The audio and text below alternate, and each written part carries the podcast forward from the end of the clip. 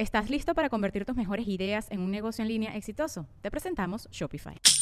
Tal vez no lo sabías, pero nuestro podcast More Than Mamis es un negocio. Y lo comenzamos, por supuesto, para desahogarnos y hablar sobre la maternidad, no para convertirnos en expertas de ventas y del e-commerce. Así que sí, necesitábamos ayuda para vender nuestro merch y poner en marcha nuestra tienda. Por eso estamos tan contentas de usar Shopify. Regístrate con tan solo un dólar por mes en shopify.com barra sonoro, todo en minúsculas. Ve a shopify.com barra sonoro para llevar tu negocio al siguiente nivel. Shopify.com barra sonoro.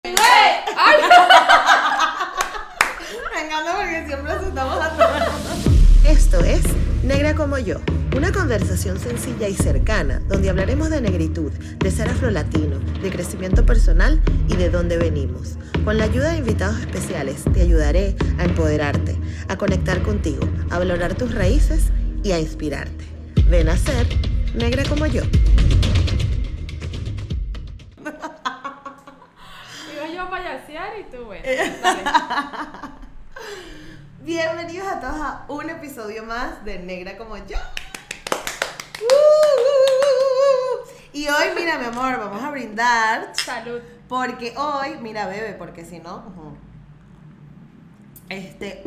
Hoy estamos celebrando, bueno, Jexy con una cervecita, yo con un gin tonic. Estamos celebrando el episodio final de la primera temporada de Negra como yo. Episodio 40, chamo. O sea, Carmen. ¿tú te imaginaste?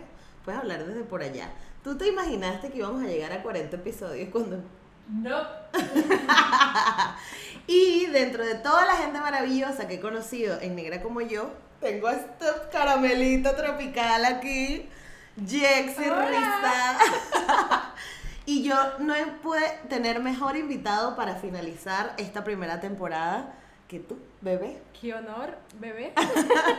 Así que hoy vamos a conocer la historia detrás de Jexy Rizada. Jexy, este, yo me conozco, conozco bastante porque además ya somos amiguitas. ¡eh! Y al ser amiguitas, este, pues nos conocemos muy bien, hemos Sí. tenido la oportunidad de trabajar juntas, hacer un montón de colaboraciones, pero hoy vamos a conocer quién está detrás de esa cuenta de Instagram y ese canal de YouTube y de generar contenido. Vamos a conocer de dónde viene Jexy, su infancia y todo eso.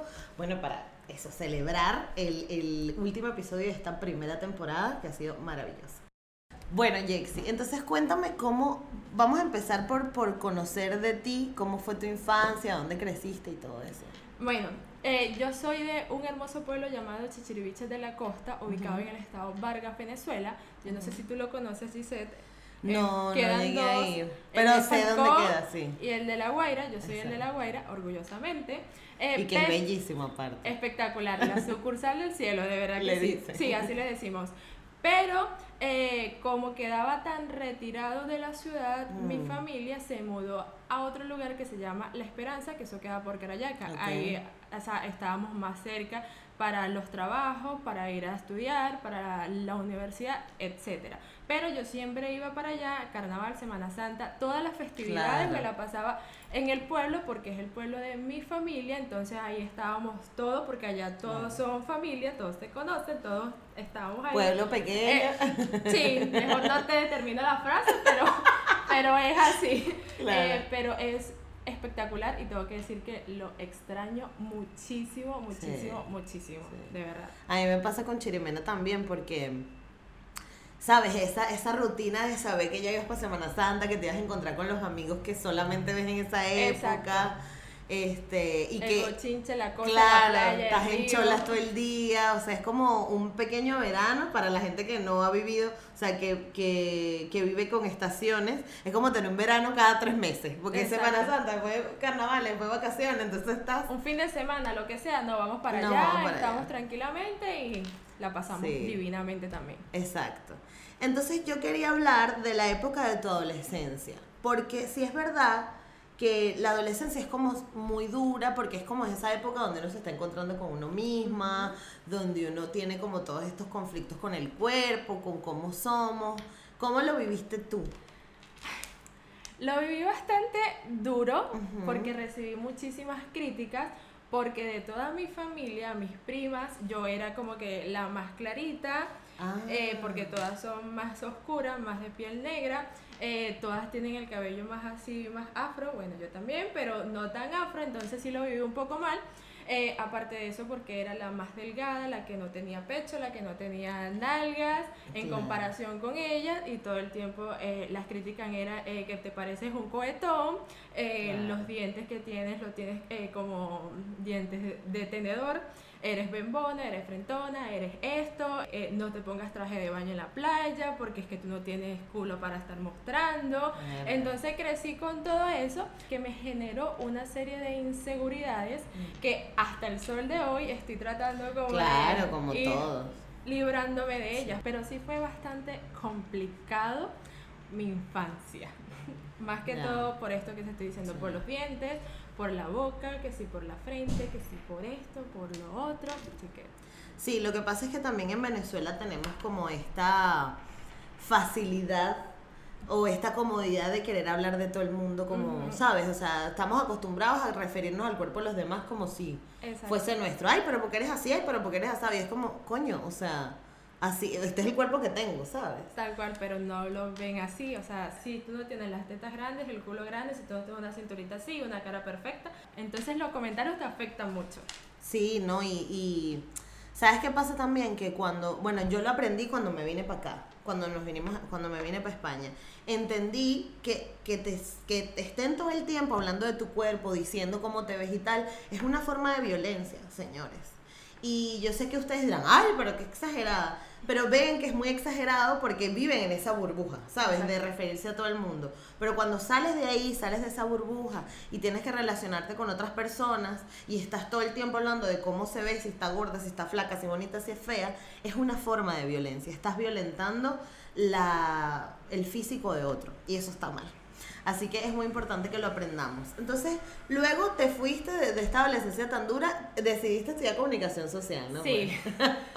fue como, eso fue un reto porque mi mamá quería que yo estudiara eh, para ser militar, para ser Ah, oficial, claro. porque to- casi toda mi familia está ahí, ella trabaja en el hospital naval, entonces ella quería que yo siguiera esa onda, pero a mí no me gusta nada que tenga que ver con eso en realidad. Y yo le dije que quería estudiar comunicación social y ella me dice, pero ¿por qué tú quieres estudiar eso? ¿Pero por qué tú no estudias esto? Que yo quiero estudiar comunicación social. Bueno, vale. Entonces comencé, el primer trimestre tuve que eh, congelarlo porque por donde yo vivo, ese mismo año se cayó la carretera, entonces yo no estaba acostumbrada a ir para Caracas todos los días. Yo vivía, eh, como yo le digo, en Narnia, o sea, como en el otro lado. Entonces yo tenía que levantarme a las 4 de la mañana para estar en la universidad a las 7, tres autobuses, o sea, eso fue un poco traumático para mí y tuve que cancelarlo. En eso que lo cancelo, mis primos y mis tías y todos me dicen, pero ¿por qué tú no dejas la carrera? Porque tú te- estás estudiando para ser chismoso, que no sé qué más, que deja eso, eh, estudia otra cosa, mira que... bueno, Una vez más la familia que se mete en lo que no le importa. Y mi mamá, no, continúa, porque ya había cambiado el chip y me dijo, si tú quieres eh, ser periodista, continúa, continúa y continúa. Claro. Y bueno, y continué, me calé mis cinco años de la universidad, Wow. subiendo todos los días para Caracas, desde Narnia hasta Caracas. Porque eso sí les tiene Jexy, mi amor. Puntual. O sea, ella y el señor tiempo. No me gusta la impuntualidad. Entonces ella tenía que estar tempranito en esa universidad y si tenía que salir a las una de la mañana, ella salía. Tenía que salir porque de verdad, como no había carretera, mi amor, era peor. Entonces había que levantarse muy temprano para poder coger el autobús para ir para Caracas y después el otro autobús para subir a la universidad. Y era bastante complicado. Claro. Todo eso em, fue difícil, pero fue una etapa. Chama, pero o sea, a mí me parece increíble. Porque, o sea, eso demuestra que tienes demasiada determinación, ¿sabes?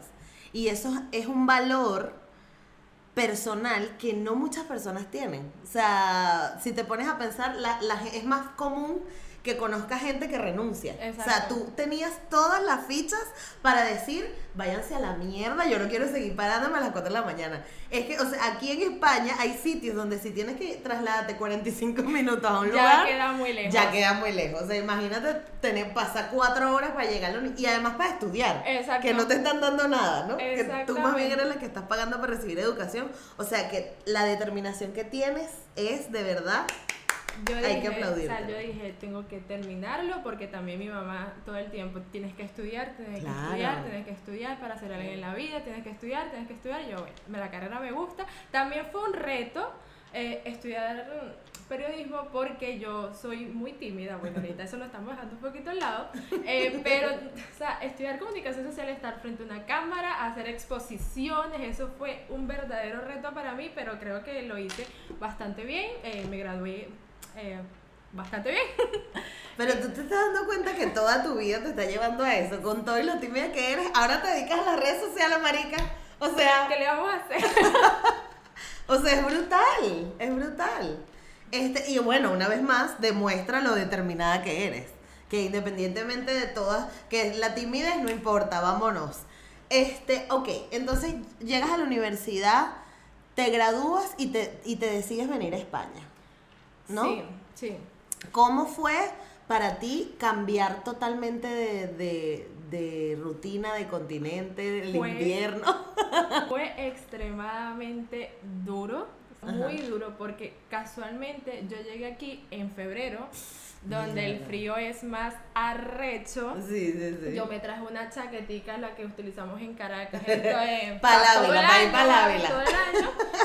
Y cuando yo me bajo del avión, que, o sea, que yo veo que todo el mundo se empieza a colocar abrigo, yo, pero ¿por qué la gente anda así? Claro, ya entendí. Y llegaste a Madrid. Llegué a Madrid, ahí me estaba esperando mi novio y él se tuvo que quitar la chaqueta, la bufanda, los guantes, todo porque yo estaba así yo. Claro, claro. Después fuimos a Zaragoza, que el frío es más arrecho todavía por el cierto.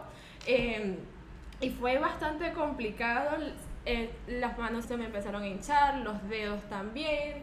eh, fue horrible, horrible. Aparte que yo no sé, o sea, fue como que me metí en mi propia burbuja que yo tenía miedo de salir de enfrentarme al mundo. Yo, yo prefería que estar en mi casa porque yo decía que yo en la calle yo no iba a hacer nada porque claro, vengo de Venezuela, de una familia tan grande, Sí. de trabajar y estudiar todos los días a estar aquí que no trabajaba, no estudiaba en mi casa, o sea, estaba ahí yo solita y de verdad que fueron bastantes crisis que yo decía, yo me quiero ir, yo me quiero ir por mi casa, yo aquí yo no hago nada, me quiero ir, me quiero ir, me quiero ir, pero ya después la cosa fue cambiando, empecé a conocer más personas y ya ahora estoy Claro, aquí es duro al bastante principio. bien. Porque además es eso, cambias de continente, cambias de familia, cambias de rutina, cambias de sitio geográfico, o sea, es todo mal. Total. Entonces ahora vamos a hablar de algo que es muy interesante para las chicas que estamos en el mundo rizado, que fue tu transición capilar. Porque tú no tenías el pelo así tan espectacular, mami.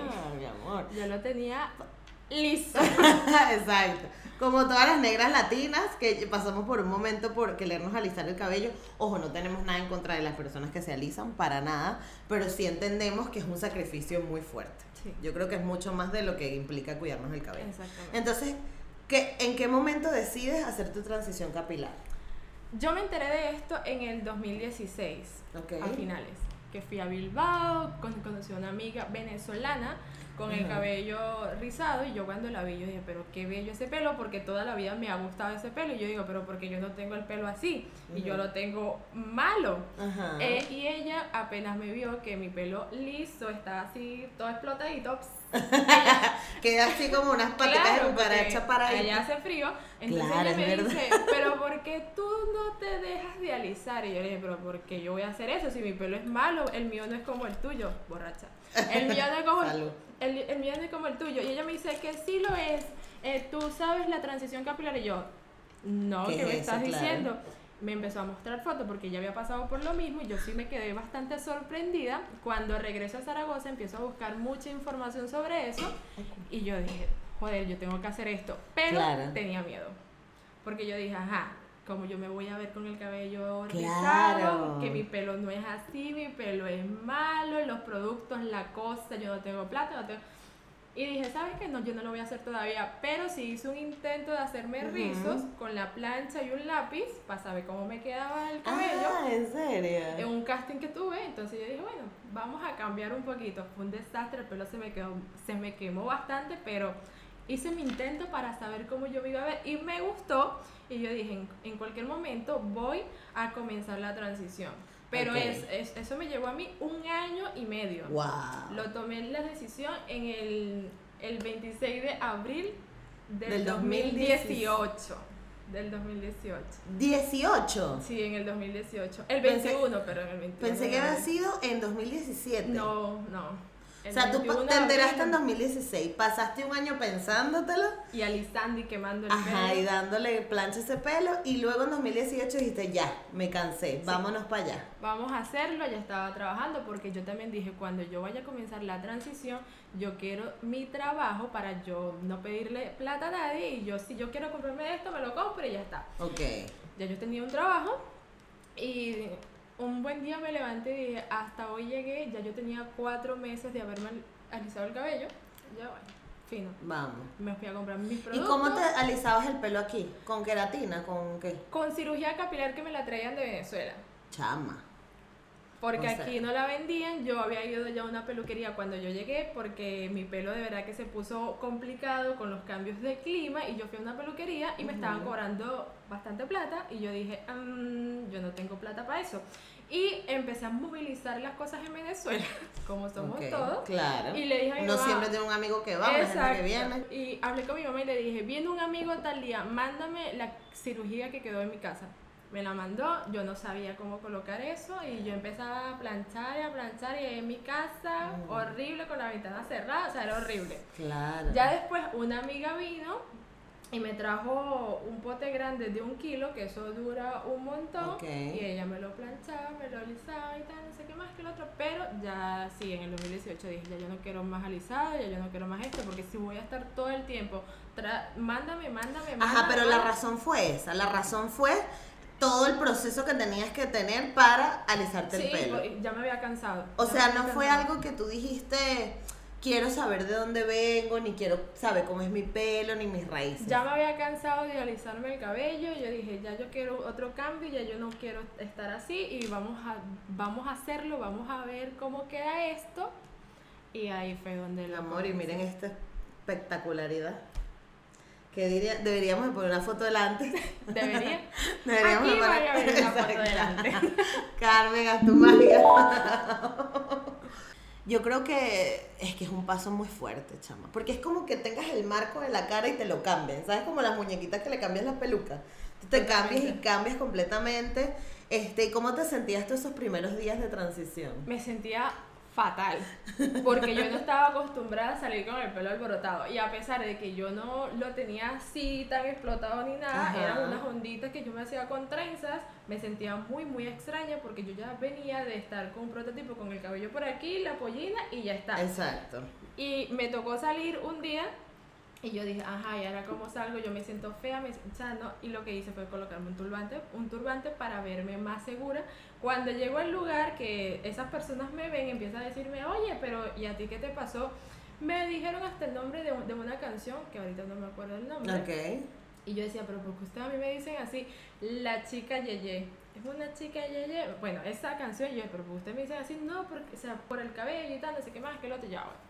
Y ya después fue como que familiarizándome un poco más, poco a poco, poco a poco, hasta que un gran día, como a los tres meses, salgo de mi casa con el pelo ondulado, con el calor de verano, cuando llego a mi Ajá. trabajo, el pelo se me explotó, así una cosa horrible, y ahí fue donde yo dije, ajá, vamos a ver, voy a continuar con esto que es tan complicado Claro. o lo voy a abandonar.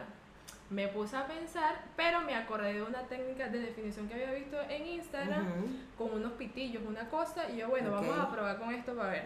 Me gustó y con eso continuamos, pero cada vez que estábamos en invierno era horrible porque yo no sabía cómo peinarme. Claro. Había que reinventarse con los peinados, a mí no me gustaba hacerme recogidos por esto mismo de la inseguridad que yo tenía en Venezuela y bueno, me tocó hacerme recogido y yo así como que, "Ah, pero ¿por qué? ¿Quién me mandó a mí a hacer la transición? Claro. Pero yo lo quería. ¿Estás listo para convertir tus mejores ideas en un negocio en línea exitoso? Te presentamos Shopify. Tal vez no lo sabías, pero nuestro podcast More Than Mamis es un negocio y lo empezamos por supuesto para desahogarnos y hablar sobre la maternidad, no para convertirnos en expertas de ventas y del e-commerce. Así que sí, necesitábamos ayuda para vender nuestro merch y poner en marcha nuestra tienda. ¿Y cómo suena con Shopify? Llegó otra venta. Shopify es la plataforma de comercio que está revolucionando millones de negocios en todo el mundo. Ya seas un emprendedor desde tu casa o desde donde sea, Shopify es la única herramienta que necesitas para iniciar, administrar y hacer crecer tu negocio sin dificultades. Con Shopify puedo gestionar pedidos, envíos y pagos desde cualquier lugar, brindándote toda la información y estadísticas de tus ventas al detalle. Regístrate para un periodo de prueba con tan solo un dólar al mes en shopify.com barra sonoro, todo en minúsculas. Ve a shopify.com barra sonoro para llevar tu negocio al siguiente nivel. Shopify.com barra sonoro. Y así fui probando con peinados, turbantes y tal, hasta que ya este año la terminé. Mira, algo que se me olvidó preguntarte al principio es tu parte de modelo. Porque viste, o sea, ella es vergonzosa, ella le da pena todo, pero estudió comunicación social y fue modelo. Me metí en una agencia por esto mismo, por las inseguridades. Porque como mm. me decían que tú no puedes hacer esto porque tú estás muy flaca, que tú esto. Y también tengo una tía que como ella, yo era tan delgada, estaba, tú puedes ser modelo, tú puedes ser modelo, tú, ah, puedes hacer esto, pero claro, con mis dientes separados, todos choreticos, como yo decía que yo era fea, porque eso es lo que me decía, yo decía, no, no, no, no, no. Pero un gran día también dije, ¿sabes qué? Yo me voy a inscribir para ver qué tal. Vamos a ver qué yo pasa. Yo creo que tú, en vez de ponerte Jexi Rizas, Jexi determinada. Vamos a ver qué pasa. Y ahí estuve en una agencia que me enseñaron muchísimas cosas a caminar, a tener un poquito más de seguridad en mí, a maquillarme, que eso sí no me quedó para nada. Eso sí no me quedó. Em, pero me lo disfruté bastante, me encantaba, me encantaba, O sea, lo que más me gustaba eran los desfiles, las fotos no tanto.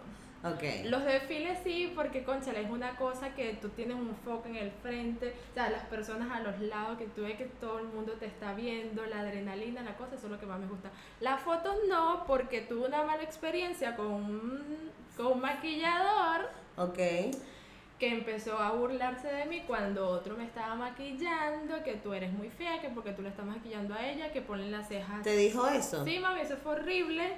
¿Pero qué? Y las fotos quedaron patéticas porque claro, yo no estaba acostumbrada a colocarme pestañas postísimas, me pusieron unas pestañas así larguísimas, las cejas yo tampoco estaba acostumbrada a pintármelas y me las pintaron.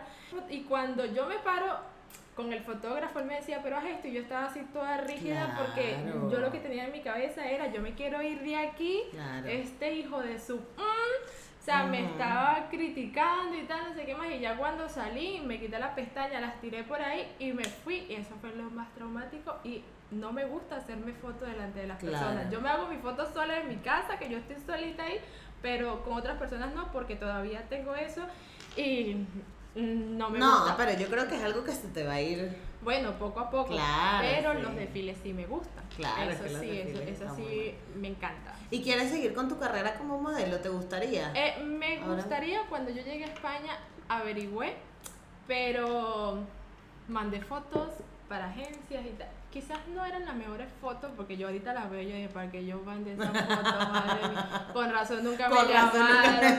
Y uno dice que es problema de la agencia, pero no. Eh, me gustaría, pero no sé, ahorita lo tengo así como en un segundo plano. Claro, porque le estás dedicando a tu super proyecto. Sí. Jexy Rizada que ajá, o sea, yo quiero saber de dónde nace esto, pero la, la primerita idea de, hmm, creo que me voy a hacer un Instagram para hablar de esto. Mira, cuando comencé mi transición. Ah, ok. O sea, ¿por qué? Claro, porque como yo veía que habían personas contando su proceso de transición de otros países y de Venezuela no, sí. yo dije, mira, puede ser que yo lo haga, pero claro, como yo no estaba tan segura de continuar, dije, ahorita yo no voy a tomarme fotos, yo no voy a hacer nada, vamos a hacerlo más adelante. Okay. si tuve mi Instagram en el 2018, hay poquitas cosas así como que hay una cosa aquí, después al mes y tal. Estaba ahí como que llevando la cosa. Pero el año pasado, sí, hablando con una amiga que me cayó del cielo, de la universidad también. Okay. A mí me estaban pasando un montón de cosas aquí. Y ella empezó a preguntarme cosas sobre el cabello, porque ella también estaba en transición.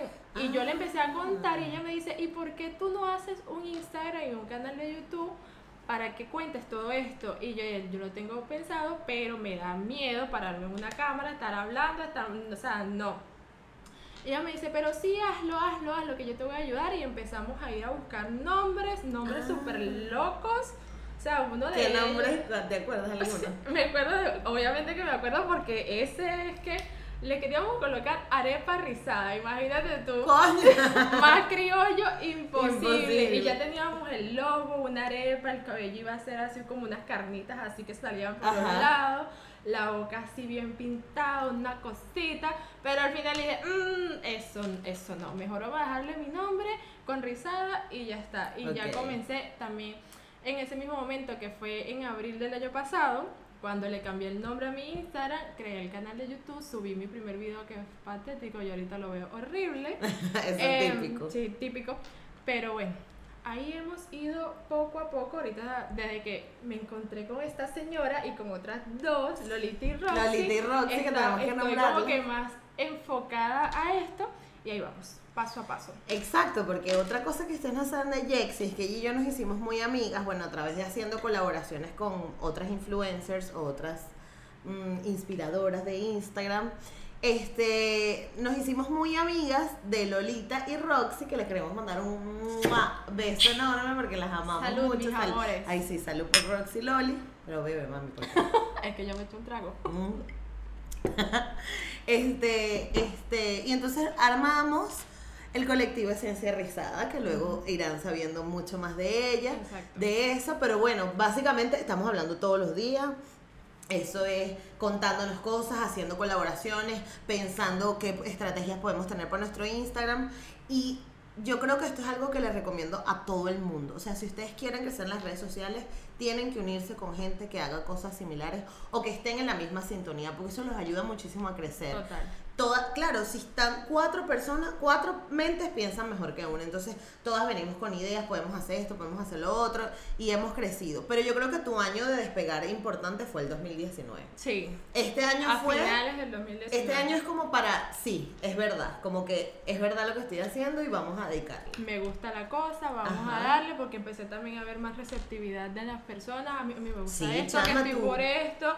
La gente que te sigue es increíble, la gente que sigue a porque Jexy también es demasiado para, entonces responde tal, y eso es súper... Ando jodiendo todo el tiempo también con ellos porque trato de llevar la transición, o sea, para que sea un poquito más llevadera, porque como ya es más difícil, Ajá. entonces las chicas a mí me escriben, pero estoy pasando por esto, que a mí no me gusta esto, que eh, a mi hermano no le gusta mi cabello, a mi novio tampoco, a mi pareja, o sea, X, yo, a ver, relájate, si a ti te gusta tu cabello natural, llévalo, disfrútatelo cuando esté fea, porque cuando estamos en Todos transición... tenemos un momento... Eh, ahí ese pelo está que no sabemos cómo peinarlo muchas veces. Yo le digo, mira, maquíllate, arréglate y sal a la calle y no te pares por eso y continúa. Entonces trato de llevarlo por esa parte un poquito más tranquila.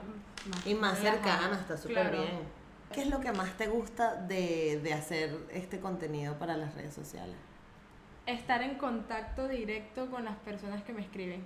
Es, o sea, creo que es lo más bonito porque conoces personas muy buenas y también muy malas, pero casi siempre todas las de mi Instagram son Sí, un sí, amor sí. y se sienten identificadas conmigo. También conocerlas a ellas, repito nuevamente, eso es lo mejor de, de esto, de Instagram. ¿Y dónde te, o sea, te, te proyectas, ves, o sea, quieres monetizar, quieres sacarle provecho, quieres hacer colaboraciones con marcas, ¿cómo, cómo lo llevas hasta ahora? Claro, como todos creo, que cuando comenzamos con esto lo comenzamos así dando nuestra experiencia, pero a medida que vamos creciendo, obviamente que sí queremos hacer colaboraciones con marcas, con otras personas, con otras influencers que sí están más arriba y a mí sí me gustaría y sí me veo haciendo todas esas cosas a corto y largo plazo. Me encanta. Bueno, yo para finalizar te tengo unas preguntitas. Ay, Vale, la primera. ¿Cuál es la lección más importante que has aprendido en la vida? ser constante e ir por mis sueños. Ok, muy bien. Algo de lo que estés orgullosa en los últimos años. de haber presentado mi tesis de grado. Es algo que me llena de orgullo totalmente porque a ti ya te lo he comentado. La hice sobre la Fundación Operación Sonrisa Venezuela y fue un proyecto que me cambió la vida totalmente porque yo no estaba acostumbrada a ver tantos niños juntos con labio y paladar hendido.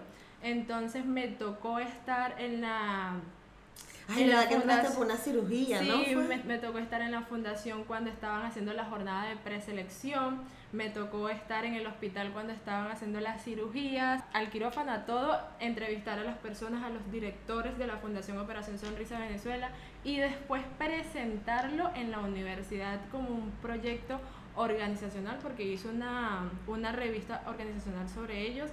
Fue lo máximo y yo hasta el sol de hoy no me puedo creer que mi proyecto de grado fue sobre eso y que terminé mi universidad, de verdad que no me puedo creer, ¡Bravo!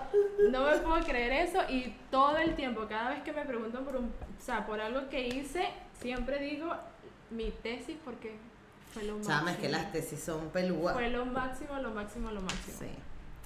¿Y qué es lo mejor y lo peor de ser afrovenezolana? Lo peor, eh, porque en Venezuela cuando tienes este color de piel, pero, pero llevas tu cabello natural y no lo llevas liso como te impone la sociedad, eh, no encajas tan bien en el prototipo, porque tienes que obligatoriamente llevarlo liso, como las mises, porque es el prototipo que te enseñan para pues, poder obtener un buen trabajo, para si quieres ser animadora, si quieres hacer cualquier cosa, a juro tienes que tener el cabello así, porque si lo tienes así, o como el mío, es un poco más difícil. Sí. Creo que eso es lo peor de ser afro-venezolano. Y lo mejor es que somos, bueno, amigueros, somos demasiado cariñosos, em, tenemos una piel espectacular Es aquí. verdad, eso es verdad. Narcisismo. A nivel Tenemos- físico, sí, sí, sí, Exactamente. totalmente. Eh, somos muy diferentes y creo que eso es lo mejor. Sí. Bueno, Jexy, yo creo que estamos, no sé, ¿cómo te sentiste? Al principio un poco nerviosa, pero ya después la cosa fue fluyendo bastante bien y me gustó estar en tu podcast con una productora como Carmen.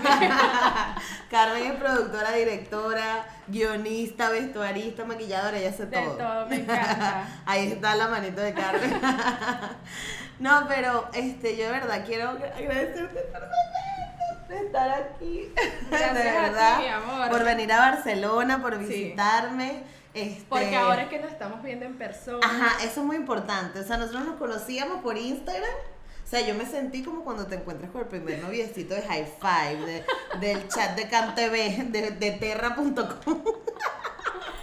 Porque, o sea, es demasiado emocionante ver que, es de, que eres de verdad. Claro, tú también chucu, chucu. Aunque no se a hacer la sorpresa que le tengo. Me quería hacer una sorpresa, o sea, coordinó con Carmen y con mi hermano para llegar, pero yo salí corriendo y me fui a buscarla y bueno, quedó todo un desastre, pero está bien, Pero nos bueno, vimos no y nos importa. conocemos. Este, y yo quiero tomarme el atrevimiento, perdóname, de en tu episodio, agradecer a los más de 40 invitados, porque ya he grabado con más de 40 invitados de toda esta primera temporada.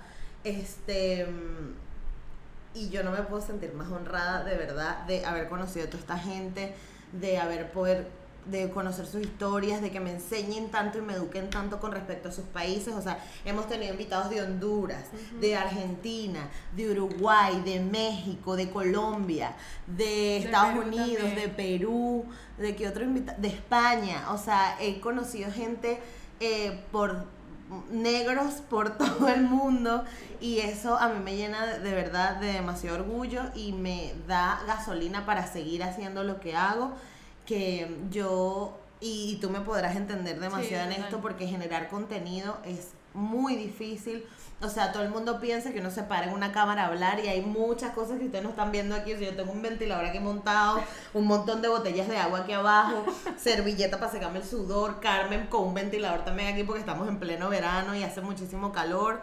O cuando es invierno y hace mucho frío y tenemos que ponernos un montón de capas de ropa.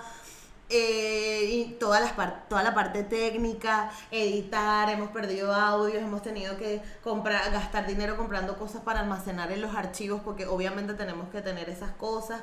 Yo he tenido que aprender a hablar, he tenido que corregirme, he tenido que equivocarme un montón, pero todo eso, a pesar de toda esa montaña de cosas relativamente malas que nos pasan cuando generando contenido, se borra cuando yo recibo un mensaje de alguien que me dijo, wow, escuché tu podcast y mira, se me paran los pelos porque dicen, me cambió la vida, me hizo conocer cosas, no conocía de esta persona, no conocía de esta historia. Y para mí, de verdad, es, o sea, es, lo paga todo, lo paga todo. Yo no estoy ganando ni un euro de esto, más bien gastamos un montón, tengo un montón de gente detrás que me ayuda, que yo no sé, ya yo veré cómo le pago a esa gente. no, pero más allá de eso, Carmen, quiero darte un aplauso enorme a mi Carmen querida, que ya no va a salir yo, vamos a poner una foto de Carmen aquí. Carmen, pon una foto tuya aquí.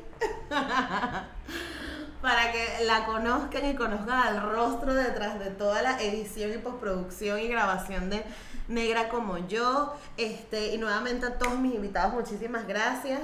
Em, y no sé, chama, yo estoy sudando. Este, porque yo sudo mucho. Y nada, eh, gracias por estar conmigo esta primera temporada. La segunda temporada viene más producida. Más producción, o sea, ya nos sentamos, ya Carmen se arrechó y dijo, mira, vamos a dejar de hacer esto como un rancho y usted se va a poner seria, ya tenemos micrófono, que esto llegó a mitad de la primera temporada, ya tenemos luces también para que se vea un poquito mejor, vamos a cambiar el set, vamos a hacer también renovación en las redes sociales, a nivel de diseño. Y todo esto se lo quiero agradecer a Diego, Angélica, Alejandra, que son las personas que también están detrás y que me ayudan muchísimo todo esto. Olaja Design y Ataraxia, que son sus empresas. Este, y estoy demasiado agradecida también de rodearme de gente tan buena vibra, tan creativa, tan inteligente, tan profesionales. Y nada, muchísimas gracias por estar conmigo esta primera temporada Negra como yo. Nos vemos cuando empiece la segunda, que los invitamos. Renovada. Renovada. Gracias, Jexy, por Gracias a ti por invitarme, mi amor. Salud. Y salud, y nos vemos en la segunda temporada. Chao.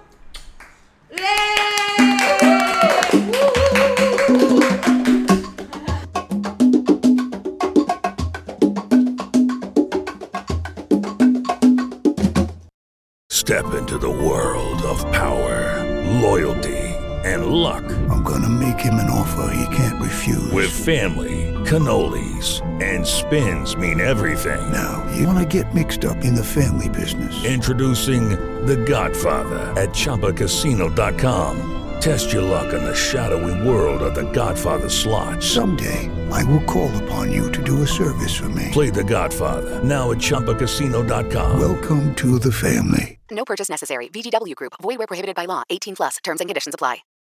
When you need mealtime inspiration, it's worth shopping Kroger, where you'll find over 30,000 mouthwatering choices that excite your inner foodie. And no matter what tasty choice you make, you'll enjoy our everyday low prices, plus extra ways to save, like digital coupons worth over $600 each week. You can also save up to $1 off per gallon at the pump with fuel points. More savings and more inspiring flavors make shopping Kroger worth it every time. Kroger, fresh for everyone. Fuel restrictions apply.